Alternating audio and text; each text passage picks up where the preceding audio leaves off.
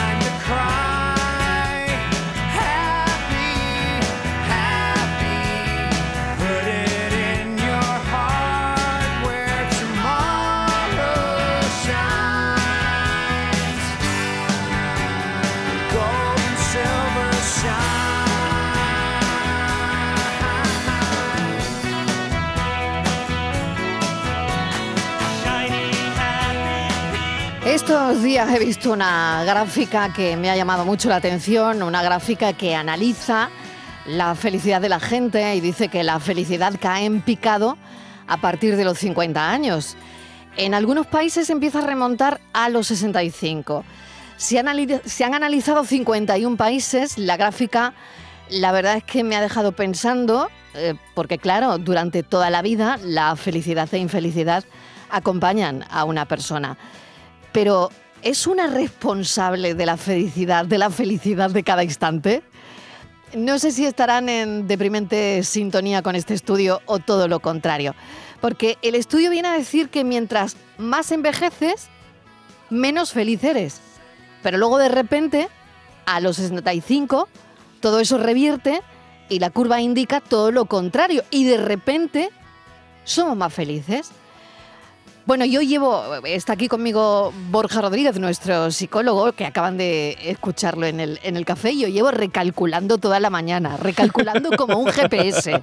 Pues claro. Recalculando la ruta. Recalculando la ruta de la felicidad, porque, claro, puede que durante la primera mitad de la vida tengamos muchas aspiraciones y expectativas que no se han cumplido a los 50 años. Y que, claro, después una baja el listón te invade la realidad y por ende el conformismo. Y puede que si te llaman por teléfono para hacerte la encuesta sobre la felicidad y el encuestador tiene la suerte de que lo atiendas con 65 años, ya han pasado esas expectativas y te has conformado de alguna manera. Así que yo creo que es la única manera en la que se podría explicar que con 65 años seamos más felices que con 50. Por lo tanto, felicidad inversamente proporcional a las expectativas y realidad de la vida. Que las hipotecas cuestan 120 euros más al mes por la subida del Euribor, tampoco nos va a hacer muy felices, tenga uno la edad que tenga. ¿eh? Está claro. Pero queríamos preguntarle todo esto a Alejandro Cencerrado. El año pasado leía un libro que se llama En defensa de la infelicidad de este analista, jefe en el Instituto de la Felicidad de, Copenhague. Alejandro Sencerrado, bienvenido. Gracias por acompañarnos. Hola, gracias a vosotros. Buenas tardes. Bueno, yo quería comentar la curva contigo, ¿no? Y esa bajada en picado que hace la curva cuando empezamos a, a pasar de los 50. Sí, esta curva la conocemos bien en, el Instituto de la Felicidad y todas las investigaciones que hacemos la damos siempre por hecho. Eh, es el U-shape, lo llamamos, eh, la, forma, la curva en forma de U. Y depende del estudio, a veces está en los 45 años. Me ha, me ha sorprendido que dijeras que era los 65 porque yo siempre la he visto entre los 40 y 50 años. Ah, o sea que, ¿cuándo empieza a subir? Porque la que estoy viendo yo empieza eh, a, subir, pues eso, ¿no? A partir, yo diría que, si, si no me equivoco, a partir de los 60, ¿no? Sí, pues de los 50 a los 60 igual empieza la primera subida y luego ya va para arriba como un cohete. y, la verdad que eh, es, difícil saber por qué, porque hay tantos factores que afectan a nuestra vida, el que tú has dicho es uno. Puede que tengamos expectativas muy altas y de repente ya nos volvamos realistas y ya está. Eh, otra, otra razón que yo he estudiado mucho, creo que tiene que ver mucho con las responsabilidades, porque cuando somos jóvenes aunque tenemos que estudiar exámenes y tal, pues mm. tenemos la vida más o menos clara, ¿no? Vamos pasando de curso en curso, aprobando exámenes y ya está. Pero cuando salimos al mercado laboral, primero mercado laboral, horarios interminables, sobre todo en España, luego cuidar de los hijos y para colmo, si nuestros padres necesitan ayuda, nos sentimos culpables por mandarlos a la residencia probablemente, o si no, los tendremos que cuidar nosotros. Y todas estas cosas al final se acumulan y de hecho los 45 años también es la edad 45-50 en los que más estrés y ansiedad sufre la gente. O sea que esa podría ser una razón. Y luego ya nos jubilamos y nos relajamos ya para, para varias décadas. Hola Alejandro, ¿qué tal? Soy Borja Rodríguez. Te quería preguntar por eso que acabas de decir, si a los 65 esta, esta subida, este subidón de felicidad tiene que ver con hola, me jubilo, se acabó y ahora me voy a dedicar a vivir la vida tranquilo. ¿Puede tener algo que ver con, con eso? Viendo, viendo a mis padres que se jubilaron hace poco, tengo la impresión de que sí. yo, pensaba que se iban a aburrir mucho cuando se jubilaron y están maravillosamente. Pero, luego, por ejemplo, hay, hay, estudios que dicen que, sobre todo en los hombres, que a partir de la jubilación crece el número de hombres con depresión al perder toda esa cantidad de, bueno, ese trabajo, esa inercia, esas responsabilidades, el no tener, entre comillas, nada que hacer. Sí, y al final pues el trabajo nos da una comunidad que, en la que nos sentimos muy integrados y es cierto lo que dices, después de dejar el trabajo eh, hay muchos, sobre todo hombres, que, sufren depresión. Pero en general lo que vemos es que, ¿no? que, la felicidad en la mayoría sube. Y mm, a ver, hay un hecho estadístico un poco, mm, un poco oscuro y es que la gente feliz tiende a durar más años vive más. Entonces puede ser que a partir de los 65 años la gente no tan feliz se muera y solo queden los felices. Es un poco una estadística un poco oscura, pero también hemos observado. Da miedo, ¿eh? da miedo, da miedo. Da miedo. Sí, sí, sí, sí, la verdad es que sí. Hay otra cosa que mencionabas, el trabajo, ¿no? Y, claro, es que todo eso está íntimamente ligado, ¿no? En, tu mm. libro hablabas, eh, eh, claro, cuando eh, en defensa de la infelicidad haces el retrato también de una sociedad estresada, ¿no? La falta de mm. confianza característica del sur ha llevado a los trabajadores de países como España, teniendo en cuenta que España es el sur de Europa, a tomar la mala costumbre de aguantar en sus puestos hasta que el jefe se vaya, aunque no tenga nada que hacer. Em, no sé, es también uh, un jefe puede generar este, este tipo de infelicidad a su alrededor. Sí, de hecho eh, se dice mucho eso de que la gente no deja sus trabajos, sino que deja a sus jefes, ¿no?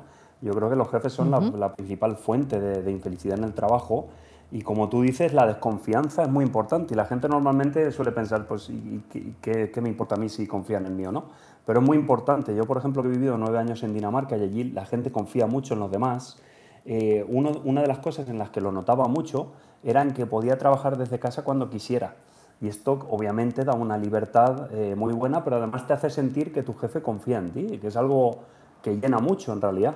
Y yo me acuerdo durante el coronavirus que muchos, muchos amigos míos aquí en España, en la segunda ola creo que fue, les decían que volvieran a la oficina a trabajar eh, aunque las infecciones estaban muy altas. Y eso era porque no confiaban en ellos, no confiaban que estuvieran trabajando estando en casa. Y en, en Dinamarca esto no pasa para nada. Entonces al final, pues aparte de otros factores, pero la confianza es algo muy importante, sobre todo en el tema de los horarios laborales y la flexibilidad. Mm. Yo quiero recordarle a los oyentes, porque no es la primera vez que hablamos con Alejandro, y quiero comentarle a Borja también que Alejandro tiene un diario de la felicidad donde ha ido apuntando a lo largo de su vida, eh, bueno, le ha ido dando un número a la felicidad. Quiero, Alejandro, que, nos lo cuentes. Pues eh, sí, cuando tenía 18 años, eh, yo no era un chaval demasiado feliz, así lo recuerdo, y un día me dije que lo que yo quería era ser feliz y que tenía que empezar a apuntar lo que a mí me hiciera feliz, independientemente de lo que le hiciera a otros. Entonces empecé a apuntar mi felicidad. Cada noche me pregunto si me gustaría que el día de hoy se repitiera mañana, que es algo que una pregunta que os podéis hacer ahora mismo si queréis. Yo me la he hecho este verano Eh, muchas veces desde ¿sí? que tú, desde que tú nos contaste en el programa que lo hacías. Oye, Qué yo bueno. no sé, pero se- se- me quedó ese rollo y, y me he hecho la pregunta muchas veces y he estado incluso Ya. por apuntarla durante una semana, ¿eh? Ostras. Ah, qué bueno, qué, qué Ujú. bien. Oye, pues yo, Sí, yo sí. creo que es, sí, es bueno porque por muy lejos que uno haya cre- cre- crea haber llegado en la vida, yo creo que si acumula muchos días respuestas negativas a esa pregunta, algo está haciendo mal, ¿no? Eh, entonces, bueno, pues yo llevo 18 años haciéndome esta pregunta y cuando empiezo a ver que mi vida se está torciendo un poco, pues intento ver que, que me va mal e intentar cambiarlo. Y como estoy con Borja Rodríguez, que él es experto eh, también en terapias sexuales, psicólogo eh, de parejas también, esto tiene mucho que ver a veces con la pareja, es decir, sí, y en tu libro lo he leído, ¿no? Eh, cuando tú detectas que con una pareja no te va bien, eh, Mm. esa infelicidad o ese número, mejor dicho, tiende a la baja, ¿no? Sí, eh, Borja lo sabrá mejor que yo. Las parejas nos dan mucha felicidad, de hecho los picos más altos de felicidad, en esa escala de 0 al 10, los únicos 9 que yo he puesto, que han sido 3, han sido todos con el primer beso o la- los primeros días de relación. Nos dan muchísima felicidad, pero cuando lo dejamos nos quitan toda la felicidad. Entonces sí, la- las parejas la verdad que... Eh, y además creo que sabemos muy poco sobre el amor, ¿no? Sabemos lo, lo que sabemos por las películas y lo que nos cuentan nuestros amigos, que saben menos que nosotros. Y creo que debería empezar a hablarse de eso, de que el amor no consiste en estar contento todo el tiempo, ¿no? No, y que además es verdad, por lo que dice Alejandro, el tema del- de los primeros días o los primeros meses también, del tema del enamoramiento, que es ese subidón de serotonina, dopamina y de todo en el cerebro, que es el que te da este subidón de felicidad. el que da el nueve, o el que da el incluso el nueve. 10. Claro, cuando eso empieza a bajar, claro, tu nivel de felicidad baja, pero no a lo mejor porque seas más infeliz, sino porque no te puedes mantener en ese 9 toda la vida. Claro, O sea, pero yo quería preguntarle, que claro, quería preguntarle a Alejandro si cuando va bajando ese número, claro, una persona que apunta a su felicidad, eh, bueno, pues suponte que llevas un mes mal con la pareja, ¿no? Y es Mm. un mes de muchos cuatro, ¿eh? Sí. de, de cuatro, de tres, de dos, ¿eh? y ese mes se mantiene. Eh, ¿Te dice algo? ¿Tomas una decisión en base a ese Em, número? eh, esa es una, una muy buena cuestión, la verdad, porque antes de tener el diario, el diario yo creo que sí eh, hubiera dejado a mi pareja eh, cuando llevara una semana mal. Rara vez está un mes mal, pero una semana mal seguro, muchas veces. Eh, pero ahora me he dado cuenta de que los días malos son inevitables. Ser infeliz de vez en cuando es inevitable, hagas lo que hagas. Entonces, lo bueno de tener un diario, porque yo creo que con nuestras parejas cuando estamos mal tendemos a ser eh, muy negativos, tendemos a pensar que llevamos ya mm, todos los años que llevamos con, él- con, con nuestra pareja mal. Por una semana, ¿no? tener- Por una semana, exacto. Entonces el tener un diario te ayuda a ver las, las cosas con perspectiva y darte cuenta de que no siempre ha estado tan mal. De hecho, una de las cosas que mandamos en terapia, cuando ¿Ah, sí?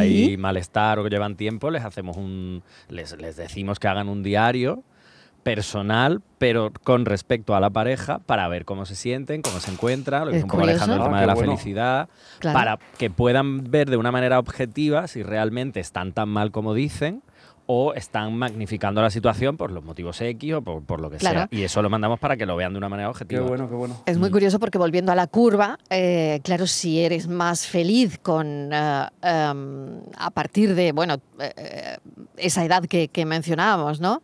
55, 56 eh, y, hasta los 60, ¿no?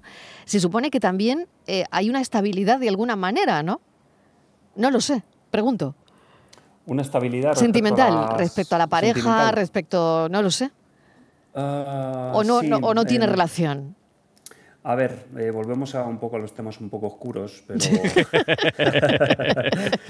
según empezamos a acercarnos a esa edad, eh, pues la gente se empieza a morir.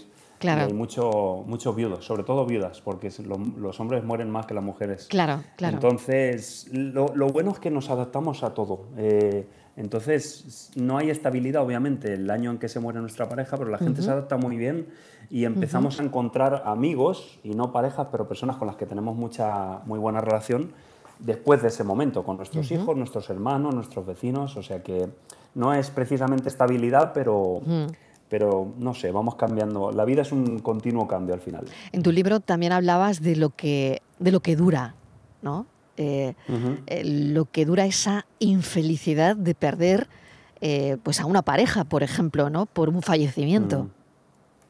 Sí, sí hay, hay, estudios muy curiosos en los que se, hay uno, por ejemplo, en Australia, en, los que en el que se le preguntó a 13.000 australianos cómo de felices se sentían durante 10 años y en este tiempo les ocurrió todo tipo de desgracias, entre ellas perder a su pareja. Eh, y entonces pudieron observar cómo de feliz era la gente antes y después de perder a su pareja. Y lo que vieron es que la mayoría de la gente a los dos años de haber perdido a su pareja ya era tan feliz como antes de perderla. O sea que cosas que pensamos que nos van a quitar la felicidad para siempre no duran, no duran eternamente. Y esto es un estudio, ¿eh? Es un estudio con, con un muestreo de... Con mucha gente. Con mucha gente. 13.000 personas es un buen número. Es un buen número. Alejandro Cencerrado, mil gracias por atendernos porque queríamos comentar, mm, bueno, pues el estudio, esta curva que nos ha llamado hoy tanto la atención sobre la felicidad. Así que mil gracias gracias. Alejandro Cencerrado es analista en el Instituto de la Felicidad de, Copenhague y me imagino que te hace feliz vivir en Copenhague.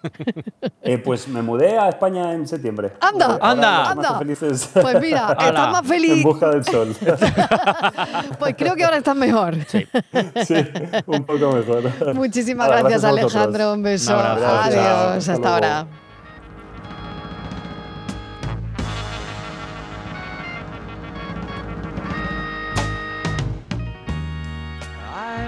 Must have loved before. Got mad and closed the door. But you said, child, just once more. I chose you for the one. Now we're having so much fun. You treated me so kind. I'm about to lose my mind. You made me so so glad you came into my life.